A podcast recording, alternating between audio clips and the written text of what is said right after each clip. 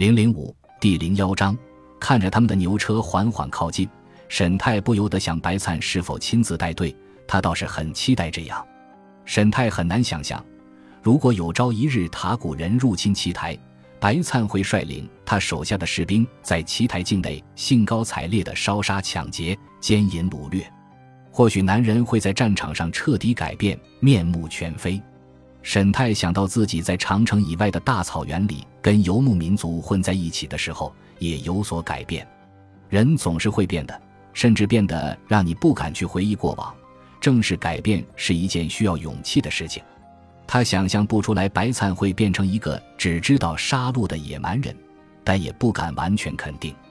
沈泰可以轻易地勾画出他古人野蛮起来的形象。两年前他刚到这里时看到过，他们身穿重甲，手持武器，就像是士兵听到战鼓声准备前来厮杀一番，而不是给一个遗世独立的疯子运送补给。他明白这些高原帝国的战士们相当彪悍，绝不能等闲视之。他看见白灿了，他古人已经从斜坡上走下了山谷，正绕着湖边往他的小木屋行来。领队的白灿一马当先。胯下是那匹棕红色赛达种宝马，看起来气势不凡，令人惊叹。这是一匹汗血宝马，小队里只有白灿一个人骑着。在七台帝国，汗血宝马也被称为天马，传说它出的汗就像血一样嫣红。在遥远的西域，走完了丝绸之路，再穿过大沙漠，就能抵达塞达国。他古人就是在那里买到汗血宝马的。穿过蜿蜒曲折的崎岖山路。那郁郁葱葱的山谷，就是孕育这种非凡神驹的地方。数百年来，奇台人一直渴求着拥有这种能够在战场上所向披靡的宝马。这种渴望书写在诗歌里，甚至连一代帝王都曾经为了掠夺汗血宝马，不惜发动战争。战马对一个国家而言非常重要，这就是为什么尊贵的皇帝陛下一直致力于保护和扶持长城以北的博古游牧民。这些喝着马奶酒。住着帐篷的草原人能够为奇台帝国提供他们所饲养的战马，然而博古的战马和塞达的汗血宝马相比，无疑逊色许多。不管是奇台北部的黄土地，或者南边的水田和丛林，都不适合繁殖和培育足以和汗血宝马媲美的优良马匹。这是奇台帝国持续上千年的遗憾。在第九王朝的庇护下。有许多珍贵的交易品源源不断地通过丝绸之路运往新安城，价格高到令人咂舌。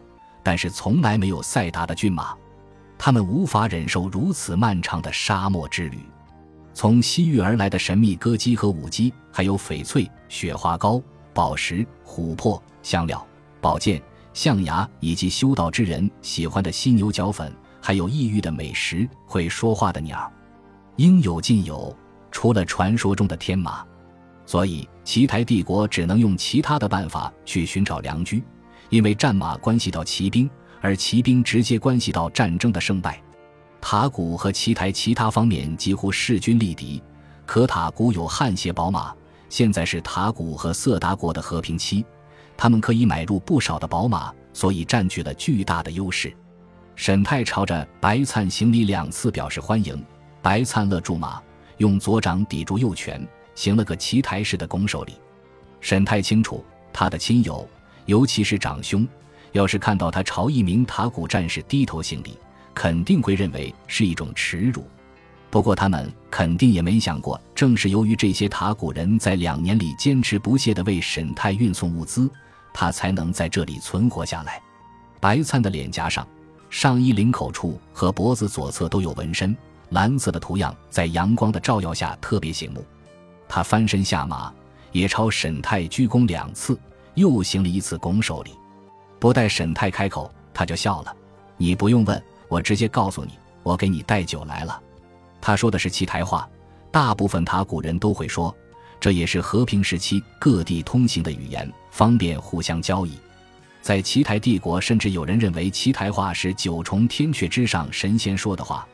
古老的传说中提到，有一天，始皇的父亲站在地上，朝着龙脊山虔诚的行礼，因此神仙才降下符纸，教会了他这门语言。你怎么知道我要问这个？沈太有点懊悔自己表现得太明显了。日子长了，一个男人能做什么消遣？美酒是最好的伙伴。我们的歌里这样唱：怎么样？一切还顺利吗？一切尚好，就是昨晚上月光太亮了，让我有点失眠，所以今天起晚了点。他们了解他的习惯，不过白灿并没有放过这个话题，只是因为月光才睡不着。沈泰的同胞每次来的时候，也差不多会问类似的问题，出于好奇，更是出于恐惧。这么多勇敢的人，包括眼前这一个，都曾经向他坦言，他们做不来这份工作。这里的死者太多，怨气太重。沈泰点点头，没错，可能还有回想起过去的缘故。他扫了一眼白灿背后，有位年轻的、全副武装的士兵骑行上前。沈泰不认识他。士兵没有下马，只是低头盯着沈泰。他的身上只有一个纹身，还装模作样的戴着头盔，一脸严肃。格纳从屋子里拿把斧头，帮亚达劈柴去。为什么？沈泰眨了眨眼，看着塔古队长。白灿面不改色，也没有回头看在他身后骑着马的士兵。因为这是我们来这里的目的。如果你要抗命，就给我滚下马，交出武器，脱下靴子。然后自己一个人从山猫林里走回去，为了避免尴尬，沈泰装作漫不经心地转过身去，看着湖对面的飞得高高的灰鹭、燕鸥和金雕。那名身材健壮而匀称的士兵仍然坐在马上没有动弹。这个家伙就不会自己劈柴吗？我想他可以。别忘了，他在这里给我们死去的士兵挖了两年坟墓。我们的，还是他们自己人的？他不会是来偷死尸骨头的吧？白灿忍不住笑出声来。沈泰不由自主猛地转过身来，一种久违的情绪蔓延过他的脑海。他明白那是愤怒，他很容易被人激怒。这或许是身为次子的通病：上有长兄，下有幼弟，次子的位置总是有点尴尬。他尽力控制自己的愤怒，平静地说：“要不你四下找找，如果能找出哪块骨头是属于你们的。”那真是帮了大忙，我倒还真想偷偷骨头，肯定挺有意思。场面陷入一片沉默，寂静也是有很多种含义的。沈太没来由的想：“哥纳，你这个蠢货，赶紧去劈柴，现在就去。”这次白灿转头瞪了格纳一眼，士兵终于不情不愿的屈服了，磨磨蹭蹭的从马背上爬下来。牛车缓缓的到了面前，旁边还有四个人。沈泰认识其中三个，跟他们点点头打招呼。那个名叫亚达的士兵跟格纳一起牵着坐骑往小屋走去。他围着甲胄，只穿了一身深红色的束腰上衣，下面是褐色长裤。其他人已经轻车熟路地把牛车上的货物卸下来，朝小屋里搬去。他们很清楚来这里要做什么：卸载货物、堆放整齐，还有诸如打扫马棚之类的工作。尽快完成以后，他们会沿原路返回。天黑以后再待在这是一件很可怕的事情，小心点，别把他的酒碰坏了。”白灿叫道，“我可不想听其台人哭鼻子，太难听了。”沈泰咧嘴笑了，士兵们也哄笑起来。斧头劈柴的声音此起彼伏，在清晨的群山间回荡。白灿示意沈泰跟他一起走走，他俩穿过茂密的草丛，往湖边走去。沈太熟练地避开脚下的骨头，漫山遍野飞舞着各色各样的蝴蝶，随着他们的前行，不时有被惊扰的蚱蜢在草丛中蹦跶，蜜蜂在草海鲜花中发出快乐的嗡鸣，四周都弥漫着浓浓的春天气息，而地上随处可见生锈的武器，连灰褐色的沙堆和湖水边缘都有，这让他们在行走时的加倍小心脚下。沙滩上有一些淡红色的石头。鸟儿在空中喧闹盘旋，不时俯冲下来，掠过水面，捕捉湖里的鱼。湖水还是这么冰冷。沉默半晌，白灿开口问道：“他们正站在湖边，空气非常清新，远处的山峰悬崖清晰可见，湖心的小岛上还有飞鹤停留，就在昔日要塞的废墟上，一直是这样。五天前有一场风暴，你这里没事？”沈泰摇了摇头。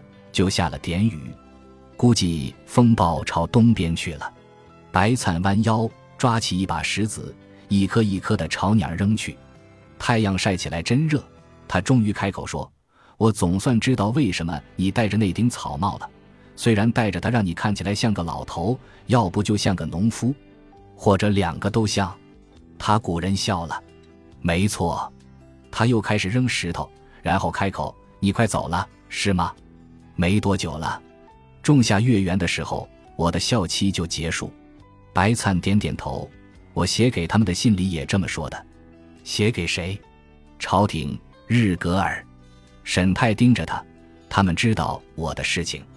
白灿又点了点头。我告诉他们了。他们当然知道。沈泰迟疑片刻。我想，铁门关的人不会把有人在库拉诺湖边埋葬死者这种小事情往京城汇报的。难道我想错了？他古人耸耸肩：“你确实错了，而且接下来的日子恐怕不会太平静。其实一直以来都有人注意到你，日格尔那边甚至有人认为你是奇台派来示威的，他们想要杀掉你。”沈泰对此一无所知，惊讶地说：“就像刚才那个家伙。”远处传来的砍柴声规律的响起，微弱但清晰。你说格纳，他就是年轻气盛，想逞能，比如杀个人，想留点印象深刻的回忆，就像你的初夜。两人相视一笑，虽然他俩都很年轻，却忽然有了不同于年轻人的心境。沉默片刻，白灿再次开口：“我奉命保护你的安全。”沈泰哼了一声。听到这个消息，真让我感到由衷的喜悦。白灿清了清嗓子，似乎突然有点尴尬。有人送了份礼物给你，事实上是嘉奖。沈泰瞪大了眼睛：“礼物？你是说来自他古朝廷吗？难道来自禅宫的玉兔？”白灿开着玩笑：“当然了，肯定是来自朝廷。准确的说，是来自陛下身边的某位贵人。陛下同意了。”同意。